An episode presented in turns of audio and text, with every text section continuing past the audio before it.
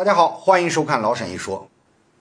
有一个笑话是这么说的：说有一个吝啬鬼，有一天走路的时候不小心掉到河里，可是又不会游泳，眼看马上就要淹死了。这个时候岸上刚好有一个人路过，发现情况不对，马上冲到岸边，向那个吝啬鬼大喊说：“不要慌，把你的手给我，我拉你上岸。”可是，一连喊了几遍，但奇怪的是，这个吝啬鬼明明听到了，但就是不肯把手伸出来。还好这个时候旁边有一个熟悉吝啬鬼的人，他说：“你不能这么喊，你不能让他把手伸出来，应该喊：哎，我把手给你，快抓住我的手。”哎，果然换了一种喊法之后，这个吝啬鬼马上就伸手抓住了岸边的人，最后终于得救。当然，你可能觉得这只是个笑话，世界上哪有这么荒谬的事情？把手伸给人家，这跟抓住别人的手，这不是一回事吗？哎，但你可能没有意识到，其实我们每个人在某种程度上都是跟这个吝啬鬼非常相似。人类的行为有时候就是这么不可理喻。心理学家曾经做过这么一个实验啊，给你两种选择。选择 A，这里面有五百块钱，你可以马上拿走，从此这笔钱就归你了，你爱怎么花就怎么花。但是呢，同时还有另外一个选择 B 啊，也就是我们扔硬币，扔到正面你就可以拿走一千块钱，哎，是原来的两倍哦。不过如果你扔到反面，那对不起，你一分钱也拿不走。哎，如果是你，你愿意选择哪种方案呢？实验结果显示，大多数人愿意选择保守的方案，就是我宁愿当场拿五百块钱走人。也不愿意赌上一把，看自己有没有拿双倍的运气。但我如果我们换一个说法啊，就是这次我先给你一千块钱，然后让你选择选项 A，从你那一千块里面退出五百块给我，剩下的五百块你自己拿走。选项 B，你也可以赌一赌，啊，还是扔硬币，扔到正面你就可以保住所有的一千块，但是如果扔到反面，你就得把所有的钱都还给我。哎，这一次大多数人就选择 B 方案。就是我宁愿赌上一把，也要试图保住现在手里的一千块，哪怕为此冒上全军覆没的风险。哎，听起来好像合情合理哈，但是你仔细想一想，这两种情景其实压根就是一回事儿。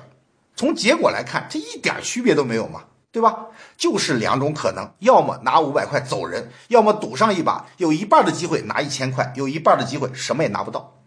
区别仅仅就是我们换了一种问法而已。但为什么明明是同一件事情，人们对此的反应、采取的策略就完全不同呢？哎，其实是我们有一种天生的倾向，叫做损失厌恶，就是同样价值的东西，得到它带来的快乐，跟失去它所带来的痛苦相比，后者要大于前者。你看，凭空得到五百块，那当然大家都很高兴了。但是要我让我从手里再抠出去五百块，哎呀，那个难过的程度要远远压过得到五百块时产生的高兴。所以在第一种情境里，大部分人选择拿到五百块钱之后见好就收；而在第二种情境里，我一上来就拿到一千块，我的大脑就已经决定了，说这就认为这一千块就已经是我的财产了。然后你要把我自己的财产里边再切掉五百块还给你，这就显得难以接受了。哎，为此我们情愿冒险赌上一把。也要避免这种损失所带来的负面感受，所以你看，这跟那个落水的吝啬鬼是不是很相似啊？哎，让他把手伸出去就死活不肯，可是如果说是抓住别人的手，那个动作比谁都快。其实两者完全就是一回事。这种天生的损失厌恶，就造成了心理学上一个有名的现象，叫做禀赋效应。大概就是说啊，当一个东西被你拿到手之后，它在感觉上就会显得更加值钱。一百块钱买来的东西，你通常是不愿意再拿一百块马上就卖出去。你看，我们有个成语啊，叫做“敝帚自珍”嘛。哪怕是一把破扫帚，一旦变成你的财产之后，它的价值也会蹭蹭的往上涨，就是因为失去的痛苦要远远大于得到所带来的快乐。所以，大量实验证明啊，我们人类就有这样一种特点，哎，典型的守财奴特征，宁可不赚，哎，也不能亏。我们在利益面前谨小慎微，不管赚多赚少，喜欢先拿到手再说。可是，一旦面临损失，很多人就会立刻变成赌徒，宁愿冒上极大的风险，也要避免损失的发生。有趣的是啊，不光是人，最近科学家们发现啊，就连猴子也同样具有这种禀赋效应。耶鲁大学就做了这样的实验，让两个人去喂猴子，这两个两个人手上一开始都拿着三颗葡萄，然后呢，让猴子选择。只不过呢，猴子很快就发现，其中一个人永远都会克扣一一颗葡萄，然后每次送到笼子里的都只有两颗。而另一个人呢就不固定，哎，有时候会克扣两颗葡萄，只留下一颗，但是有时候呢又很好，会把三颗葡萄都留给猴子吃。所以你猜猴子们最后更喜欢谁呢？哎，跟人类一样，他们也选择了赌博，都选择后边那个人，宁愿赌上一把，也要争取能够完整的吃到三颗葡萄。所以这种心理效应恐怕是我们一种根深蒂固的本能。当然了，为什么人类会演化出这种心理特征，现在还不得而知。也许是因为历史上的环境变化太快了，瞬间就会从好到坏，哎，或者从坏到好。所以当环境对我们有利的时候，采取保守的方式，尽量把好的先捞到手里，防止环境迅速恶化。所以也有个词啊，叫落袋为安，这是躲避风险最佳选择。而反过来呢，当环境恶劣、处境不利的时候，哎，这个时候干脆孤注一掷，赌一把，选择更加冒险的方案，期待未来会慢慢好转。也许这种策略在历史上有着一定的进化优势，但问题是，这种假设并不符合所有的场景，所以很多时候我们的这种心理本能就会变成一种系统性的行为偏差。最典型的例子就是金融市场做股票的人肯定都有这样的经历啊。就是当股市一涨，哎，你的账目上开始盈利的时候，哎呀，那个心态真是热锅上的蚂蚁，天天想着不如我见好就收，马上卖掉算了，钞票嘛，落袋为安。事实也是这样，大多数人在牛市里啊都忍耐不住，哎，赚了点小钱就想离场，能熬得住几十个涨停板坚持不卖的人，那都是神人中的神人。但反过来呢就不一样了，如果股市大跌，哎，你手里的股票亏损严重。这个时候，大多数人的心态反而不同，坚持不卖的占了大多数。为什么呢？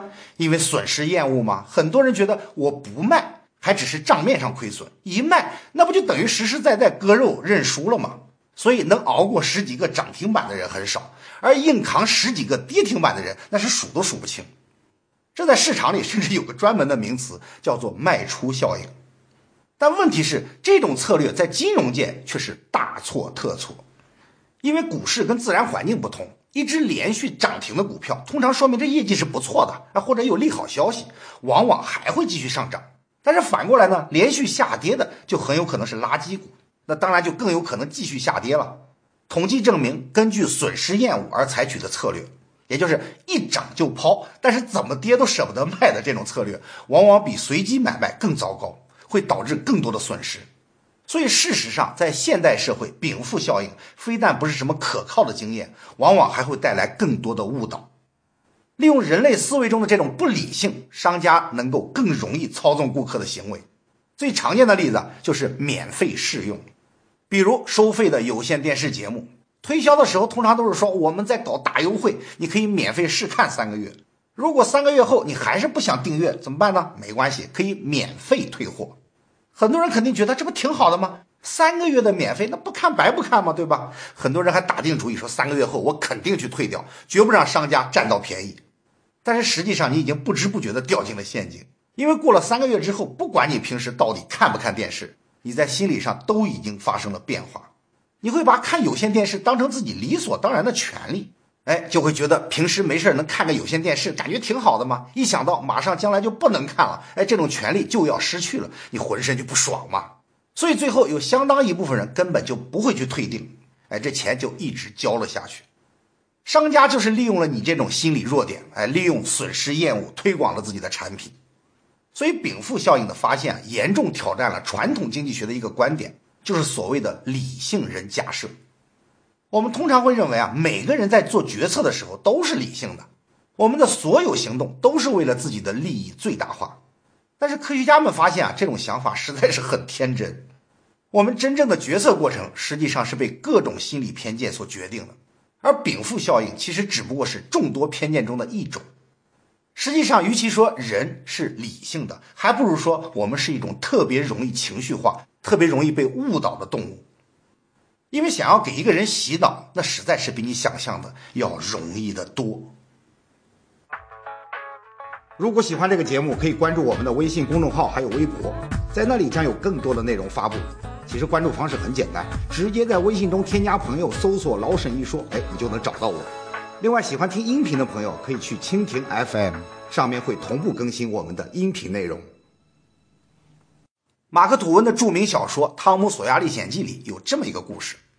汤姆的姨妈给他下达了一个任务，让他粉刷门口的栅栏。汤姆当然就不高兴了，所以就想找别人来代劳，但是自己又没钱付酬金，那谁愿意帮你白干呢？所以他就想出来一条妙计。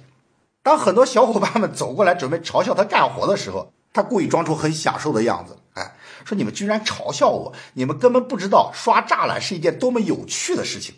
别人想干还没这个资格呢。小伙伴一听都很奇怪啊，但是看他好像刷的很起劲的样子，就有人问了，说你能不能让我试试啊？汤姆一听马上摇头说这哪行啊？都跟你说了，这活是一种特权，不是你想干就能干的。反正别人怎么求他都不肯。最后大家都心痒难耐嘛，甚至有人苦苦哀求，还说大哥你行行好，让我试试行不行？我愿意拿苹果来跟你交换刷栅栏的机会。然后汤姆还装着考虑半天，最后才勉强答应。所以你看，我们其实很容易受到误导啊！一点小小的暗示就能够让我们形成极大的认知偏差。你可别以为这只是在小朋友身上才发生的情况，其实这是一个心理学上常见的现象，有个专门的名词，就叫做汤姆索亚效应。举个例子啊，美国一名心理学教授就在他的学生身上做了一个实验，他把学生分成两组，对第一组说：“说现在我来做个调查，我要。”给你们多少钱才能让你们愿意忍受听我朗诵十分钟的诗歌呢？于是学生纷纷写出自己心目中的价格，最后的结果大概是要拿三美元左右，大家才肯听这位教授的诗歌朗诵。但是第二组就不一样，教授是这么问的：说各位同学，我现在准备搞一场表演，哎，十分钟的诗歌朗诵，你们愿意出多少钱来欣赏我的这次表演呢？哎，大家也是纷纷填写数字。最后，这组学生平均大概愿意倒贴两美元 买票入场听这位教授诗歌朗诵，所以实际上大家根本就不清楚这位教授的朗诵到底应该值多少钱，哎，甚至连他应该是正值还是负值都不知道。但是我们并不会通过理性去分析，而是凭借这位教授的问话方式就做出了想当然的判断。现代心理学就发现啊，其实各种暗示对我们造成的影响要比你想象中大得多。很多时候，我们对某个问题其实是毫无判断能力的，做出的估计完全取决于这些暗示，哪怕他们实际上跟问题毫不相关。这里就要说到另一个心理学上的经典实验。有一天啊，还是一个教授啊，他让学生们先拿出自己的身份证，把最后两位数字写在纸上，然后又提出另一个问题，问大家在联合国里面，非洲国家大概占了多少比例。当然，一般人不可能知道准确的答案嘛。教授就让大家自己估计，也写一个数字写在纸上，然后经过统计，就会发现一个神奇的现象：如果一个人身份证上后两位是一个比较大的数字，那他给出关于非洲国家比例的估计也会偏大。而反过来也一样，数字很小，他给的估计也会很小。那差异大到什么程度呢？哎，如果你身份证后两位数是十。你给出的关于非洲国家的估计平均是百分之二十五，而如果你身份证后两位是六十五，那你的估计会随之上升到百分之四十五，比前者多出将近一倍。虽然大家都知道你的身份证号码跟这个问题其实毫无关系，但是在潜意识里，你就是会受到这个数字的影响，它在无形之中就给了你一个参考依据，这个就被称作为锚定效应。虽然是一个无关的暗示啊，但是却像船上那只大铁锚，它实际上决定了你的答案会停留在哪个区间。哎，迄今为止，我们已经发现生活中的锚定效应影响极为广泛，很有可能我们日常一大半的判断都受到它的影响。比方说啊，美国的法院经常爆出天价的赔偿案。两千零二年，有一位女烟民状告烟草公司，说她患上了肺癌，而对方呢应该为此负责。结果陪审团就判定烟草公司败诉，但是要赔多少呢？你肯定不敢想象，整整二百八十亿美元。包括去年也有一个案子，也是烟草公司被告，最后判决赔偿二百三十六亿。这些数字听上去简直疯狂啊！但是这些匪夷所思的赔偿金额到底是怎么来的呢？很多人就去研究啊，发现其中没什么客观标准。实际上，陪审团自己也不知道合理的赔偿标准到底应该是多少。所以他们定下的数字，很多时候就是取决于律师开了多大的口。心理学家用模拟法庭啊做了实验，虚构了同一个医疗事故，哎，其中受害者患上癌症，然后由不同的陪审团来裁定应该赔偿多少钱。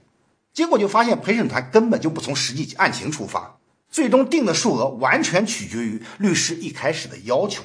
如果律师一开始只要求赔几百美元，那最后的判决大概就是几百美元；如果律师要求赔几万，那最终很有可能就是判几万，完全不考虑这个数字实际上合不合理。当然了，如果律师狮子大开口，开口就要几十亿，陪审团当然也不会全盘接受，但是一般也只是打个折扣，比如把数字缩小到几千万。总的来说啊，律师一开始要的越多，那最后判下来的结果也就越多。律师的这个毛起到了至关重要的作用，这就有点像讨价还价。陪审团的心态，那我也不知道实际上到底应该赔多少钱嘛。但是既然你开口了几十亿，那我就给你降一点，还价到几千万，听上去似乎就比较合理了。他完全不考虑这个几十亿本身合理不合理，所以锚定效应在商业中被广泛运用。而且同样被证明有着极为显著的效果。好比我们去商场买东西啊，往往就会看到一件特别贵的衣服，啊，或者是特别贵的皮包，放在一个特别显眼的位置，标价动不动就是几万、几十万，哎，价格之离谱，每个人都会怀疑，到底有谁会去买这种东西呢？但事实上，这些特别贵的东西啊，其实根本就不是用来让人购买的，它的作用仅仅就是一个铁锚，给你一个不知不觉中的参考标准。当你看过了几万块的衣服之后，哎，摆在它旁边的几千块的衣服，好像就显得不那么贵了嘛，甚至你觉得还会捡到便宜了嘛，对吧？两件衣服明明差不多嘛，这个要几万块，这个才几千块，那干嘛不赶快掏钱嘛？这种把戏啊，听起来很低级，但是在实践中却屡试不爽。包括在房地产市场，我们经常会听到什么地王、什么宇宙中心这样的概念，实际上是一个道理。地王的出现，它不是让你去买。而是通过更高的价格锚定去推高整个地区的房价，对吧？就像你肯定不会去买黄金地段那个十几万一平方的地王，但是下次你看到周围有一些房子是七八万一平方，哎，说不定你就会跃跃欲试，觉得还挺便宜嘛。所以价格来自于比较，通过不同的锚的设置，一家聪明的公司完全可以按照自己的想法推动不同种类的产品销售。比方说啊，如果你是卖啤酒的，哎，有两种啤酒。低端的跟高档的，你想推动这个低端啤酒的销售，可是又不想降价，那怎么办呢？最简单的办法就是推出一种更加低端的啤酒，而且质量还特别差，根本没人愿意喝。但是通过这种劣质啤酒的推出，你就在不知不觉中就设定了一个锚，让大家觉得原来的低端啤酒其实也没那么低端嘛，而且质量相当可以接受哦。实验证明，在不改变其他参数的条件下，光是设定一个新的锚。就能使原来那种低端啤酒的销量上升十几个百分点，远比做广告甚至降价还要有效。所以大众实际上更容易受到操纵，特别是在这个商业社会里，可能我们每天都要受到几十次的心理暗示，从各种无孔不入的广告，到商场里货品的排列，咖啡厅里音乐的选择，餐厅里菜单的格式，你可能都没有意识到，其实所有的这一切都经过精心的设计，而目的只有一个。就是让你尽可能的多掏钱，甚至连超市入口的位置啊都很有讲究啊。你看，一般来说，超市都会特地把入口设在右边，这样就可以迫使你沿着逆时针方向购物。为啥呢？因为研究表明，在超市里按照逆时针方向购物的人，相比顺时针方向，平均每人会多花两美元来买东西。所以说，在某种程度上，我们简直就是一个被任意操纵的傀儡。各种商家想尽一切办法，利用各种心理弱点来刺激我们的消费欲望，而且从结果来说，可谓相当成功。那么问题来了，如果在消费上我们这么容易就被环境引诱和操控，那么在其他方面会不会也是如此呢？如果喜欢这个节目，可以关注我们的微信公众号还有微博，在那里将有更多的内容发布。其实关注方式很简单，直接在微信中添加朋友，搜索“老沈一说”，哎，你就能找到我。另外，喜欢听音频的朋友可以去蜻蜓 FM，上面会同步更新我们的音频内容。